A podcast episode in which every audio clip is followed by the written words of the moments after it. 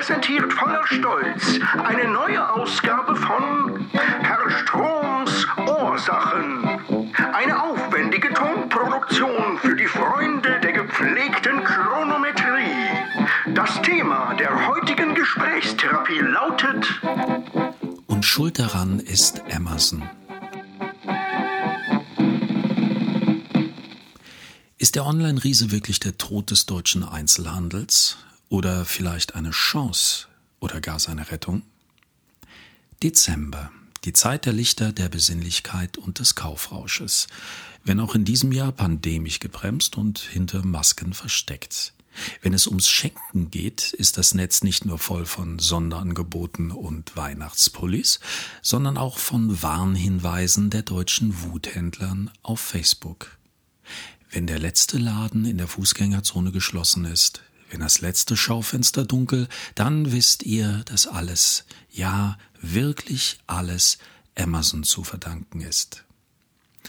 Thesen, die auch in der Uhren- und Schmuckbranche gerne geteilt werden, im wahrsten Sinne des Wortes.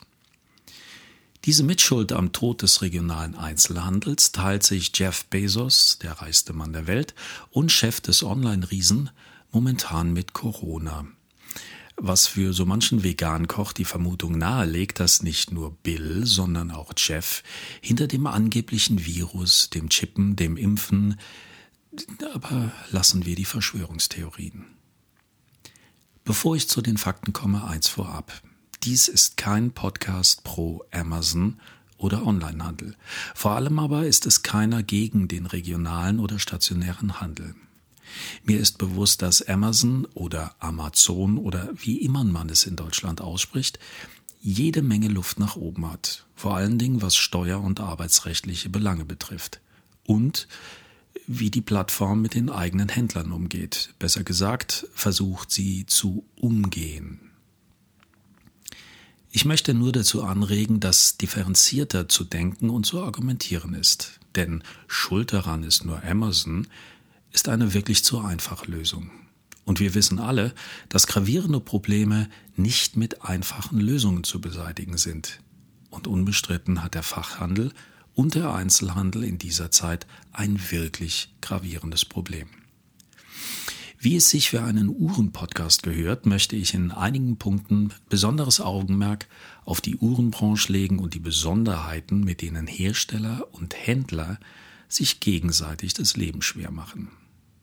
Vorweg ein paar Kennzahlen. Das durchschnittlich jährliche Wachstum des stationären Handels seit 2010 lag bei 2 Prozent, das des Onlinehandels hingegen bei sensationellen 15 Prozent. Sie sehen, der klassische Handel verliert nicht, er stagniert nicht einmal, er wächst, wenn auch auf niedrigem Niveau. Etwa 900 Millionen werden hierzulande mit Luxusuhren umgesetzt. Jetzt ist natürlich die Frage, wann ist eine Uhr eine Luxusuhr? Ich selbst habe einmal eine Umfrage dazu gemacht und dabei kam heraus, dass viele Händler und Hersteller eine Uhr ab 5000 Euro, einige sogar erst ab 10.000 Euro zum Luxussegment zählen. Für andere ist eine Luxusuhr überhaupt eine Uhr oder eine ab 300 Euro. Diese Zahlen sind also wirklich ein bisschen gummimäßig zu dehnen und zu interpretieren. 900 Millionen werden also hierzulande mit Luxusuhren umgesetzt. Knapp die Hälfte davon im kleinbetrieblichen Fachhandel. Das sind also die Geschäfte, die wir aus der Fußgängerzone kennen. Der Uhrenhändler, der Juwelier, manchmal auch der Uhrenfachbetrieb oder der Schrauber und Handwerksmeister. 18 Prozent über Filialisten wie zum Beispiel Wempe, Rüchenbeck und Bucherer.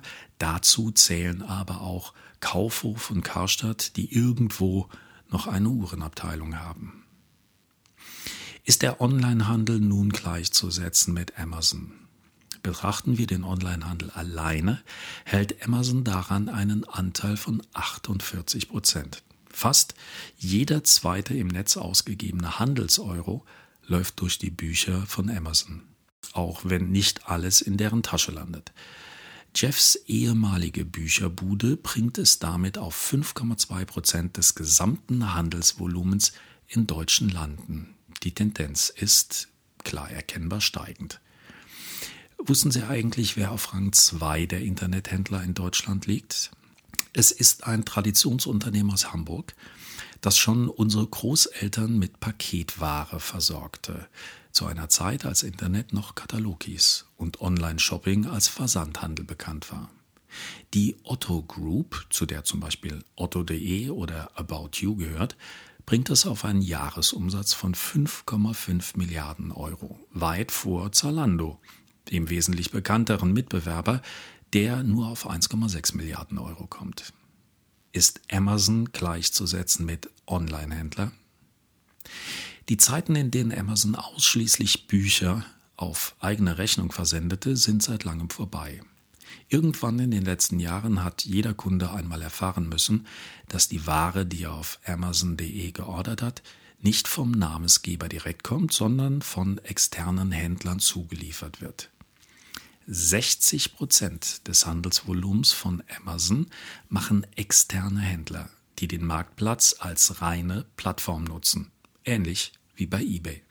Amazon Deutschland listet 240.000 Verkäufer, ein Großteil gewerblicher Händler, die ungefähr zur Hälfte aus Deutschland kommen.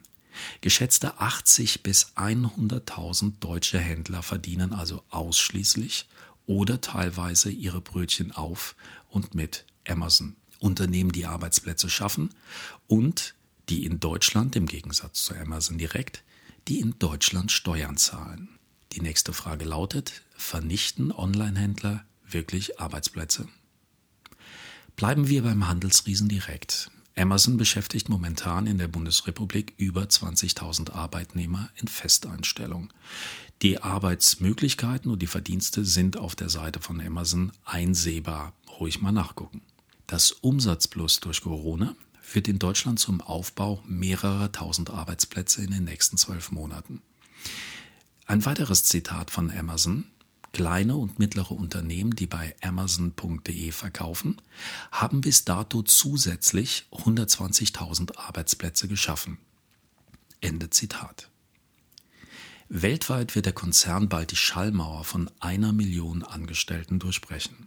Insgesamt werden die Arbeitnehmer in Deutschland, die im E-Commerce ihren Lebensunterhalt verdienen, auf eine niedrige sechsstellige Zahl geschätzt. Plattformen wie eBay, Etsy und Co haben es zigtausenden Deutschen ermöglicht, ihr eigenes kleines Business aufzubauen und aus der Arbeitslosenstatistik zu verschwinden.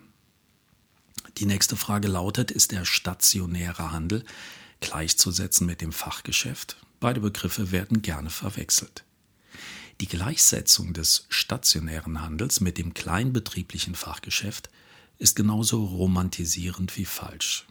Wer in lokalen Geschäften kauft, belebt damit nicht automatisch die ortsansässige Fußgängerzone.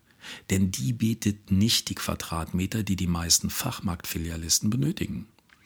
86.000 Filialisten, Fach- und Großflächenmarkte sind der Gegenentwurf zum traditionellen Familienbetrieb, der in neunter Generation die Gemeinde mit Wurst und Käse versorgt.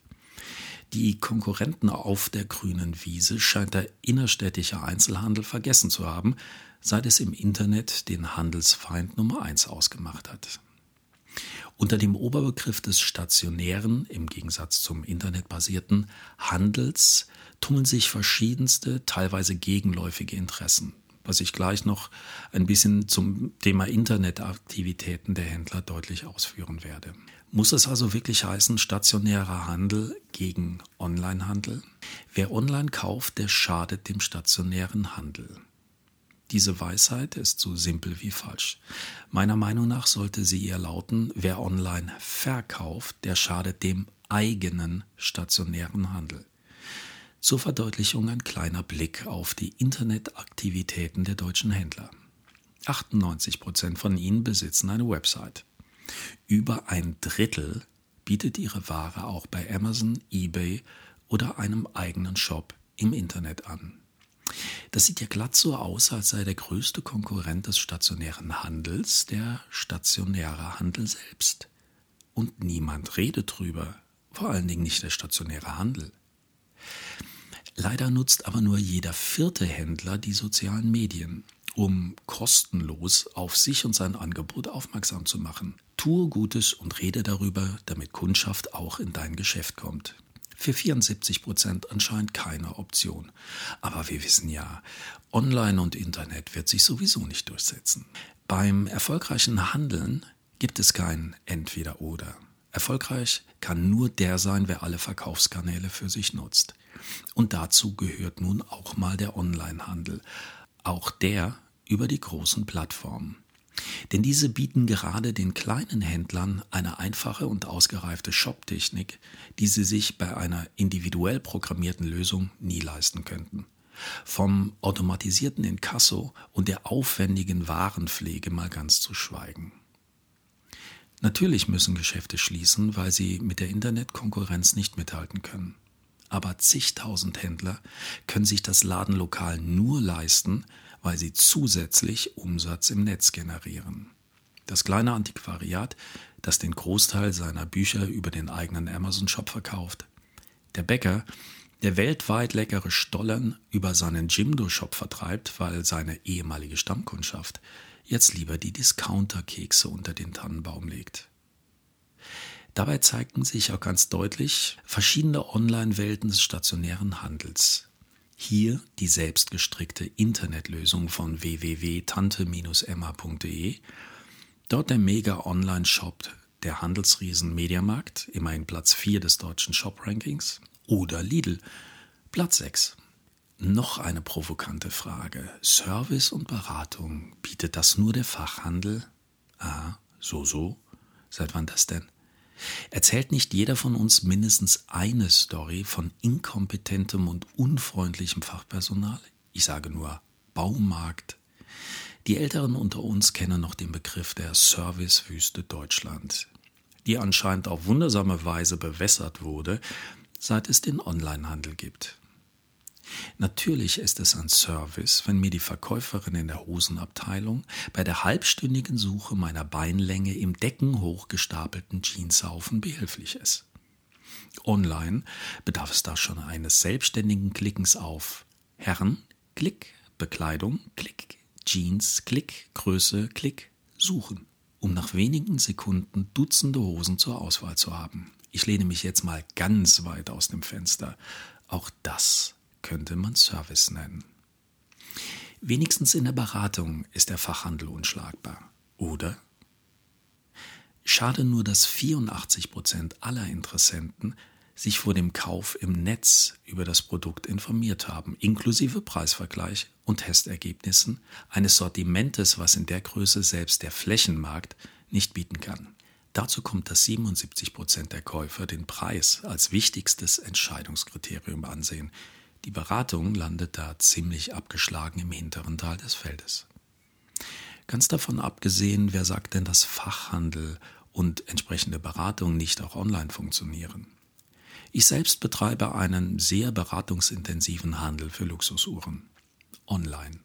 Ich verbringe viel Zeit am Tag damit, meine Kunden zu beraten. Schriftlich, mit ausführlichen Informationen in den Angebotstexten und persönlich oder telefonisch in Beratungsgesprächen, die im Schnitt über eine Stunde dauern können. Vertrauen und Beratung ist die Grundlage eines jeden Geschäftes, bedarf aber keines Ladenlokals. Wer macht denn nun im Einzelhandel das Leben so schwer?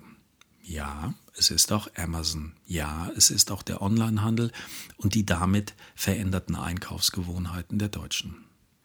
Aber nicht ausschließlich. Dass sich die Händler oft selbst im Weg stehen, habe ich vorher bereits beschrieben.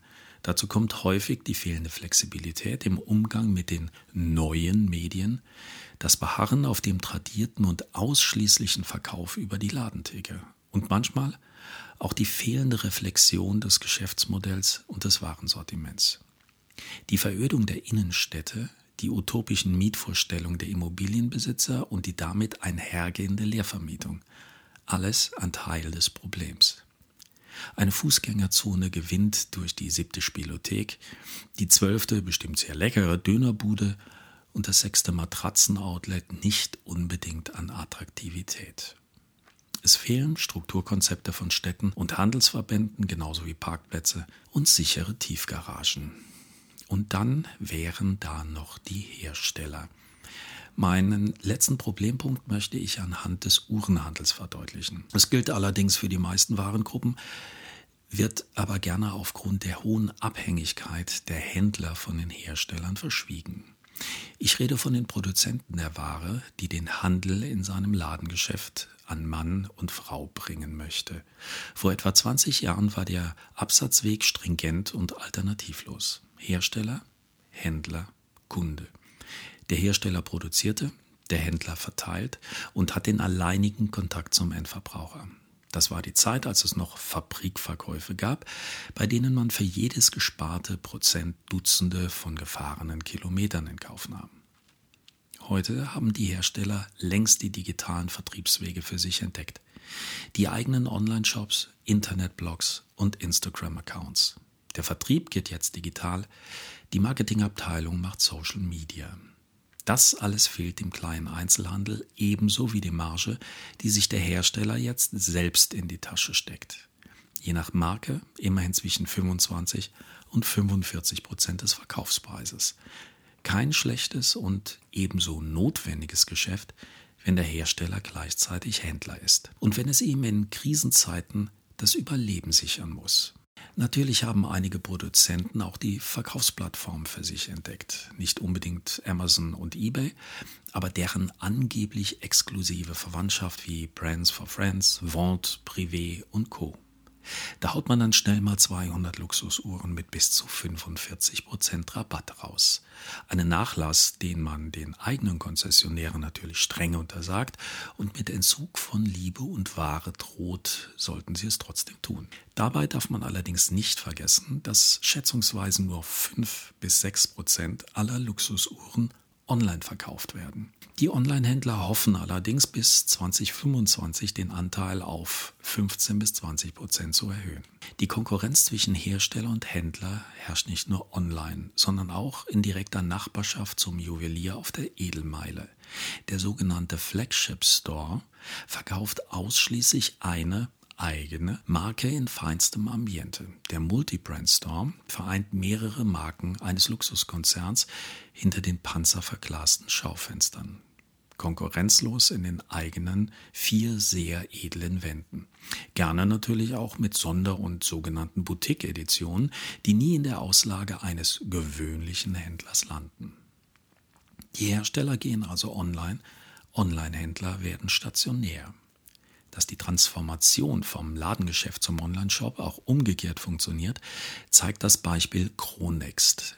Der erfolgreiche Online-Shop bietet seine 7000 Luxusuhren nicht nur online an, der Kunde kann sie auch in weltweit elf sogenannten Pick-up-Lounges persönlich abholen.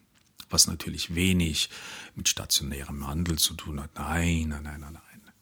Selbst ich habe entdeckt, dass nichts über den persönlichen Kontakt zu den Kunden geht und habe den Herrensalon eröffnet, übrigens zu finden unter www.herrensalon.com herrensalon.de, Herrensalon bitte mit G am Schluss. Showroom, Event Location und Pickup Lounge. Und natürlich gibt es die speziellen Plattformen für den Uhrenhandel, um die Ware auch online anzubieten und gleichzeitig zu jammern, dass keiner in den Laden kommt. Bei Chrono24 zum Beispiel tummeln sich über 3000 Händler, die die professionelle Plattform dem eigenen Online-Shop vorziehen. Schauen Sie doch mal in die Händlerliste. Sie werden wahrscheinlich ein paar bekannte Namen treffen. Also, quo vadis Einzelhandel? Meine persönliche Meinung, der qualifizierte Einzelhandel hat immer eine Chance, wenn er nun wirklich qualifiziert ist. In den Disziplinen Vertriebswege, Sortiment, Service und Beratung. Die beiden letzten Punkte bedeuten vor allem die persönliche Bindung von Verkäufer und Käufer. Es heißt ja auch nicht Frau Emma, sondern Tante Emma. Familiär, ehrlich und mit Herzblut. Dafür gibt es die sozialen Netzwerke, die wesentlich mehr können als nur Selfies und Katzenbilder. Sie sind nicht bei Facebook und Instagram angemeldet, dann werden Sie auch nie erfahren, was Ihre Kunden dort über Sie schreiben. Nicht in Zukunft, sondern jetzt schon funktioniert nur die individuelle Kombination aus Online und Offline, Internet und Ladenlokal. Da ein eigener Onlineshop für 90 Prozent der Händler sowohl in technischer als auch in logistischer und personeller Konsequenz nicht zu stemmen ist, bieten Plattformen eine wirklich gute Alternative. Auch wenn gerade Amazon mit Vorsicht zu genießen ist. Es muss über eine Splittung des Angebotes nachgedacht werden. Preiswerte Ware mit größeren Stückzahlen für den Onlineshop hochwertige und erklärungsbedürftige Produkte ausschließlich für das Ladengeschäft. Eine Art Sortimentsbereinigung und Schärfung des eigenen Profils. Natürlich kann man gleichzeitig Daniel Wellington und Richard Mille verkaufen. Die Uhren müssen ja nicht nebeneinander in die Vitrine liegen. Einige Städte versuchen durchaus erfolgreich den regionalen Onlinehandel. Eine eigene Plattform, die den lokalen Anbietern vorbehalten ist gemeinsam finanziert und mit fairer Provisionierung je nach Verkauf. Online bestellt, schnell geliefert und im Laden abgeholt. Inklusive Schwätzchen und sozialer Kontakte. Gewerbevereine, Handelskammern und Städte sind hier gefordert, die altbekannten Gewerbeschauen ins digitale Jetzt zu transformieren. Es wäre vielleicht auch mal ein sinnvoller Anfang, die Schulterkrise nicht pauschal bei den anderen oder Amazon zu suchen, sondern die eigene Komfortzone zu verlassen und aktiv zu werden. Wie sagte schon der alte Chinese, wenn du einen Feind nicht besiegen kannst, dann mache ihn doch zu deinem Freund. Und der muss es schließlich wissen. Lieferando ist schließlich für seine acht Kostbarkeiten der Bringer.